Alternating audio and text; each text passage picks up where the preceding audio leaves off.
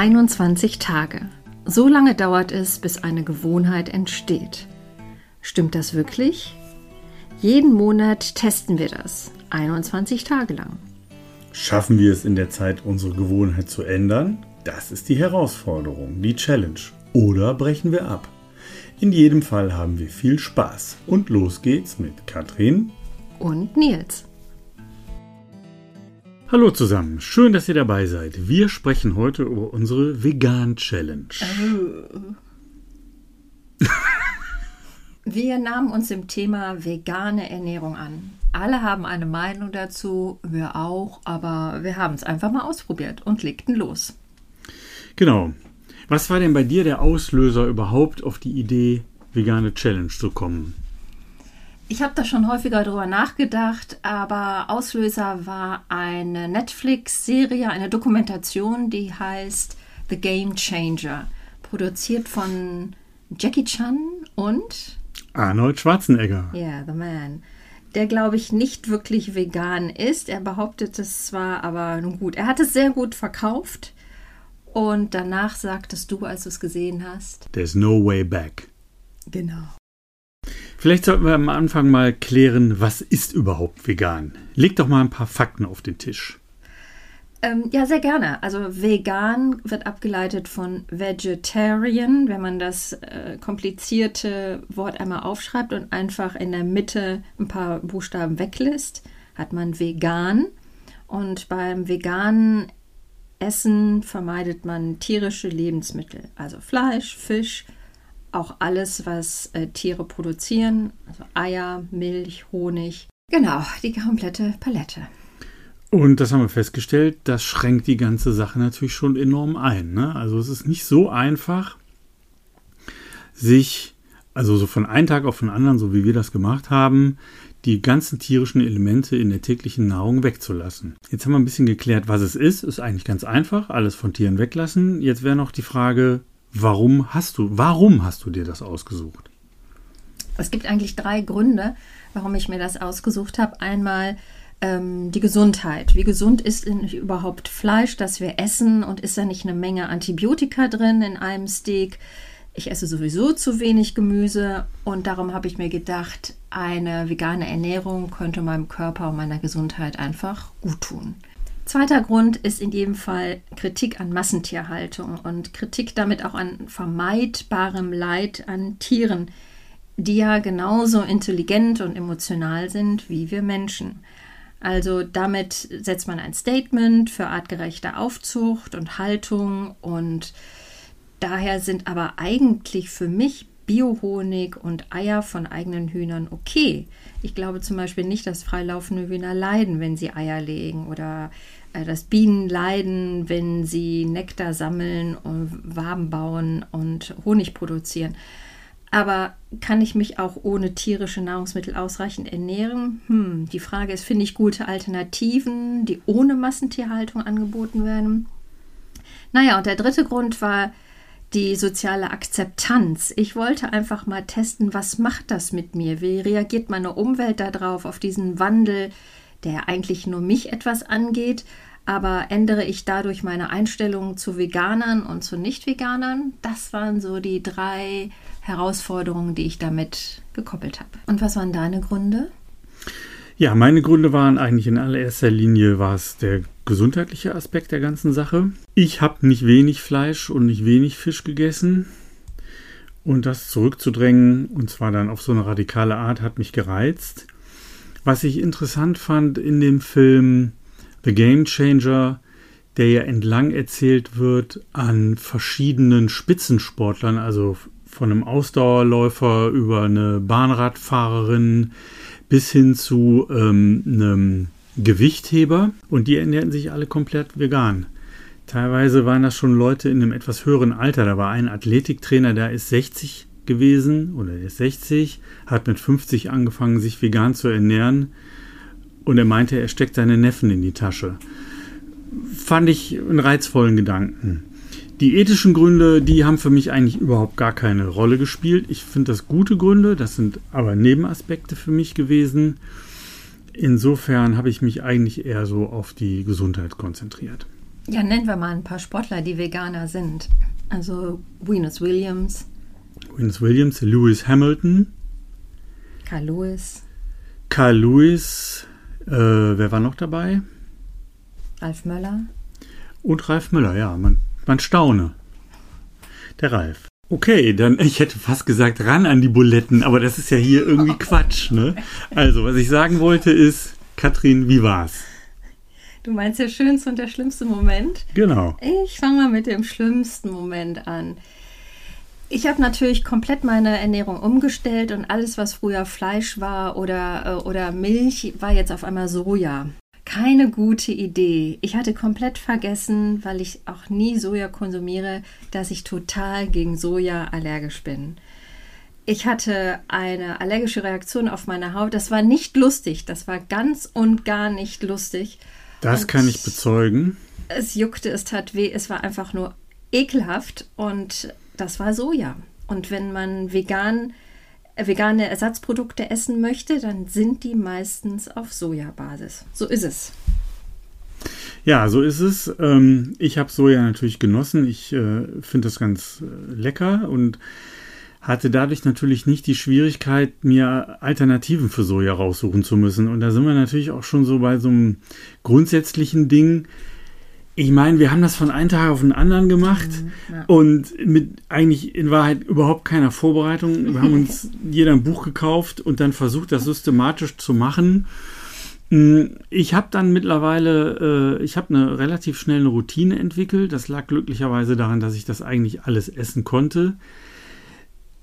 Ein Aspekt, der sich relativ schnell eingestellt hat, ist die, was du immer so schön Transition nennst. Le Transit. Le Transit die Verdauung? Findet sehr, sehr oft statt. Le Fast Transit. Le Fast Transit. Oui, oui. Aber wenn wir jetzt noch mal ganz kurz einen Exkurs machen zu der sozialen Akzeptanz. Raus aus der Toilette. Raus aus der Toilette, rein in die Gesellschaft. Hm, also den ersten Leuten, denen ich das erzählt habe, bei allen war die erste Reaktion negativ. What? Oh nee. Warum? Ja, warum? Nee, das finde ich aber nicht gut. Hm, also das scheint so in unseren Kreisen eher nicht angesagt zu sein. Aber auch in anderen Kreisen. Ich erinnere mich, dass wir an einer Raststätte waren. Es war der 21. Tag. Ich war hungrig, du warst hungrig, die Stimmung war auf dem Tiefstpunkt und es gab eigentlich nichts mehr zu kaufen, was vegan war. Und die Verkäuferin sagte mir nur, wenn Sie jetzt nicht vegan wären, würde ich Ihnen das Joghurtdressing anbieten. Und du hast sie fast erwürgt. Ich, ich konnte dich davon abhalten und bin dann danach rüber zu McDonalds gegangen. Ja. Du und Pudding-Veganer. Wieso? Alles vegan. Das war ein veganer Burger. Ja, aber Kom komplett vegan. Aber nicht gesund. Ja, das ist ja was anderes. Ne? Aber bevor ich hier gar keine Kohlenhydrate zu mir nehme, dann darf es auch mal ein Burger sein, ein veganer Burger. Ähm, ja, das waren so unangenehme Momente. Jetzt kommen wir mal zu den schönen Momenten und da muss ich mal ein ganz kleines bisschen biografisch ausholen. Ich bin der Antikoch. Ich bin verschrien als jemand, der Kochen hasst und das stimmte bis vor ein paar Tagen, Wochen. Ja. Stimmte das auch? Essen ist für mich Funktion gewesen. Dein Herd war noch gar nicht angeschaltet? Mein Herd war, glaube ich, noch nie angeschaltet. Die Sicherung war ausgedrückt. Ich wohne seit ein paar Jahren in der Wohnung. Ja, jetzt funktioniert er formidable. ähm, ja, ich habe mich gewandelt von, vom Antikoch zum Nils Bocuse. Man kann es nicht anders sagen. Es ist noch ein relativ kleines Repertoire, aber jetzt mal Scherz beiseite. dass ich empfinde mittlerweile ähm, Spaß dabei, mir Speisen zuzubereiten. Und zwar aus dem Grund, ich habe darüber nachgedacht, warum finde ich das eigentlich gut? Weil ich mich tiefer damit beschäftigt habe, was mir, was meinem Körper gut tut. Und dann möchte man das natürlich auch selber machen. Das ist so ein bisschen der Aspekt dabei. Also das empfinde ich, freue mich dann drauf, das zu machen. Ja, du hattest auf einmal ein komplettes Outfit in deiner Küche, ein Equipment, das Studenten 101 Equipment von Ikea. Aber gut, dafür muss man dann auch erstmal 50 werden. Das Geilste ist die Wokpfanne. die Wokpfanne und ich bin in den Keller gegangen und habe den Hochleistungsmixer Hanno wieder zum Leben erweckt. Der wusste auch nicht, wie es ihm geschieht. Und äh, die übelsten Green Smoothies selber Aber ganz fürchterlich. Legt die Stangensellerie in den Mixer. Es ist einfach nur ekelhaft. Wow. Aber gut, äh, ich bleibe dabei. Ich mache ja meinen Joghurt selber seit Folge 1. Und entsprechend haue ich mir da immer morgens äh, Obst rein und ab Nachmittag gibt es dann Gemüse. Also so, so gesund habe ich mich schon lange nicht mehr, eigentlich glaube ich noch nie ja. ernährt. Und das ist doch ein positiver Effekt. Also gesund noch nie ernährt, das würde ich für mich nicht sagen, aber das Ungesunde an meiner Ernährung war definitiv das Fleisch. Und äh, das lasse ich ja jetzt weg. Ich mache jetzt mal schon so einen kleinen Vorgriff. Ähm, nicht. Denn jetzt kommt ja erst das Wissensdoggy-Bag. Also reden wir über veganes Leder. Mhm. Veganer verzichten auf tierische Lebensmittel, um damit ihr Zeichen gegen unwürdige Lebensbedingungen von Tieren zu setzen. Aber diese Gründe hören beim Essen natürlich von tierischen Produkten nicht auf. Was ist mit den unwürdigen Lebensbedingungen von Tieren, die für uns Produkte herstellen? Also Nerze für Pelzmäntel oder Lämmer für hm, australische Lammfellschuhe. Naja, aber so ein bisschen näher an unserem Alltag sehe ich vor allen Dingen die Lederproduktion. Und da schauen wir mal direkt auf unsere Schuhe. Wenn ich äh, Sneaker im Visier habe, dann sehe ich echtes Leder zum Beispiel oder Kunststoffleder oder dicke Plastiksohlen. Ja, die Frage ist, was ist hier besser? Sagt der Veganer, ich trage kein tierisches Leder und finde Plastik besser, das sicherlich nicht recycelt ist oder wird? Hm, schwierig. Aber es gibt die Sneaker-Firma Veja unter anderem als eine sehr teure Schuhalternative mit angeblich komplett zertifizierten, recycelten Leder und Ökostandard.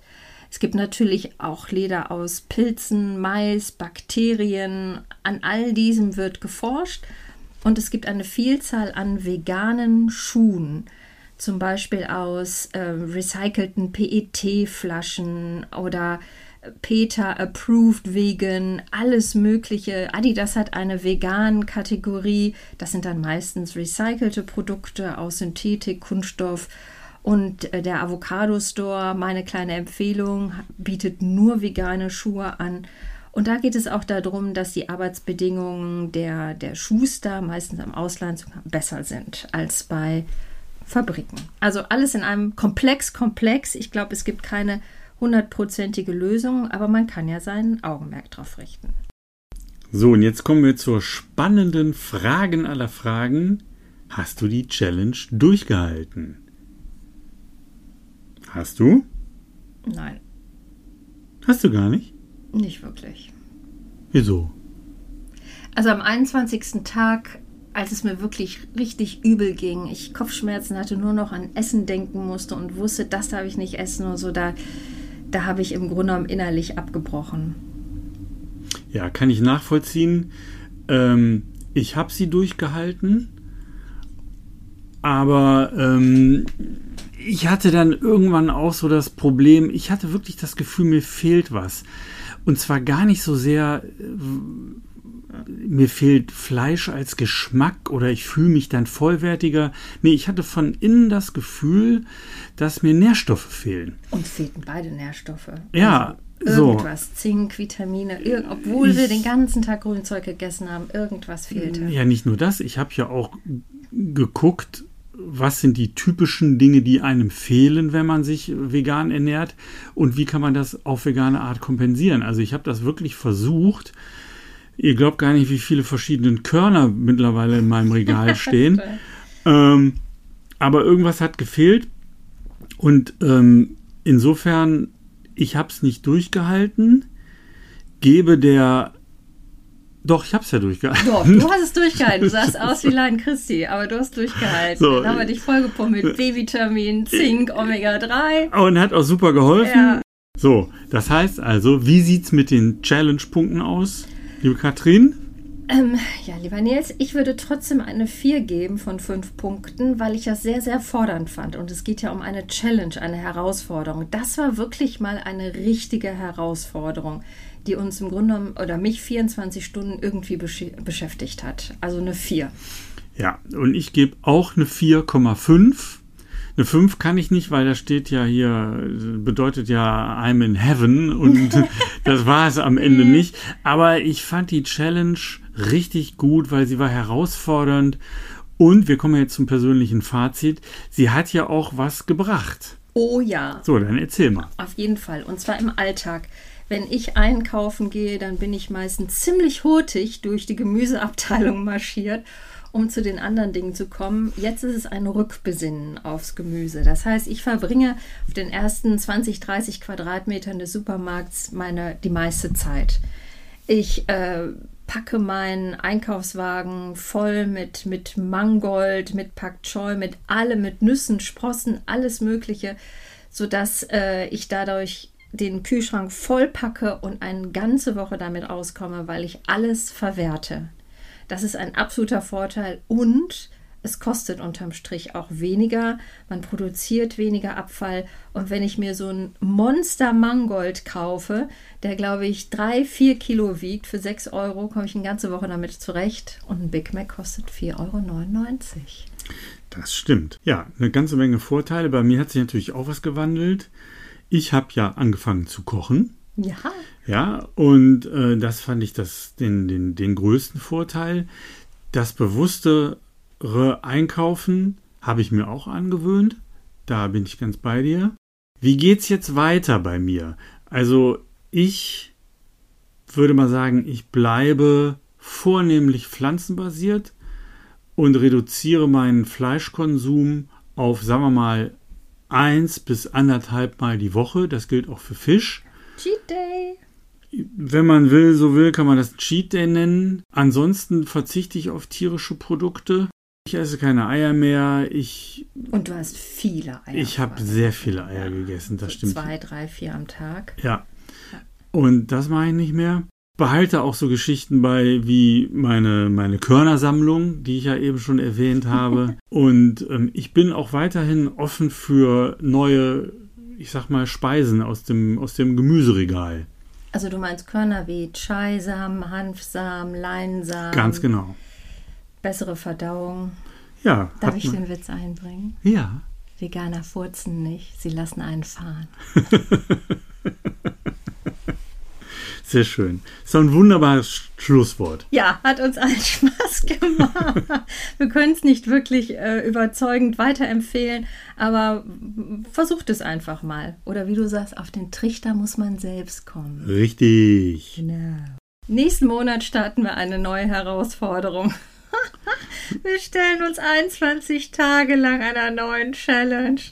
Und diesmal widmen wir uns nicht dem Magen, sondern es gibt was auf die Öhrchen. Ideal für einen Podcast werden wir musikalisch. Katrin holt ihre Oboe nach 30 Jahren aus dem Keller. Töre. Und ich über ein schwieriges E-Bass-Solo. Mal gucken, was dabei rumkommt. Das wird cruel. Das wird ganz fürchterlich. Aber egal. Ich ahne auch Böses. Alles klar. Im nächsten Monat werden wir berichten. Macht's gut bis dann. Tschüss. Tschüss.